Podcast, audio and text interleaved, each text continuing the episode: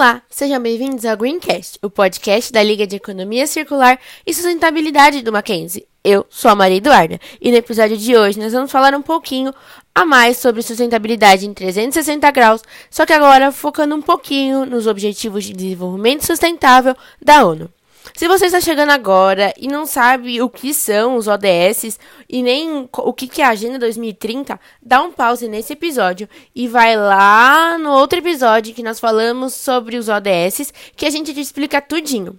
Pronto? Já escutou o outro episódio? Então vamos lá. Nós hoje vamos falar sobre um ODS específico, que é o de número 11, que fala sobre cidades e comunidades sustentáveis.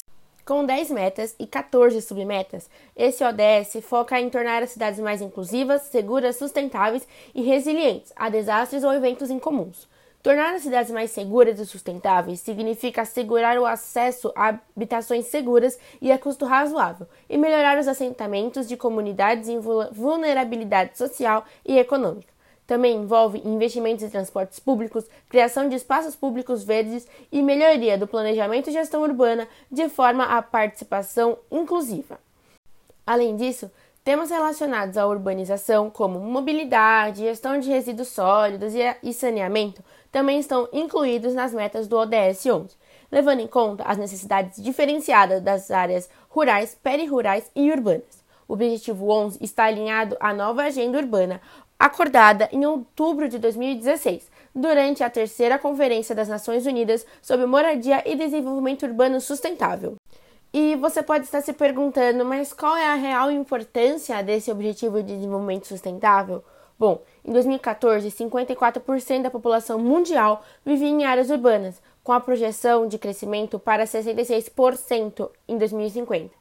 Em 2030, são estimadas 41 megalópolis, com mais de 10 milhões de habitantes. Considerando que a pobreza extrema muitas vezes se concentra nesses espaços urbanos, as desigualdades sociais acabam sendo mais acentuadas e a violência se torna uma consequência das discrepâncias no acesso pleno à cidade.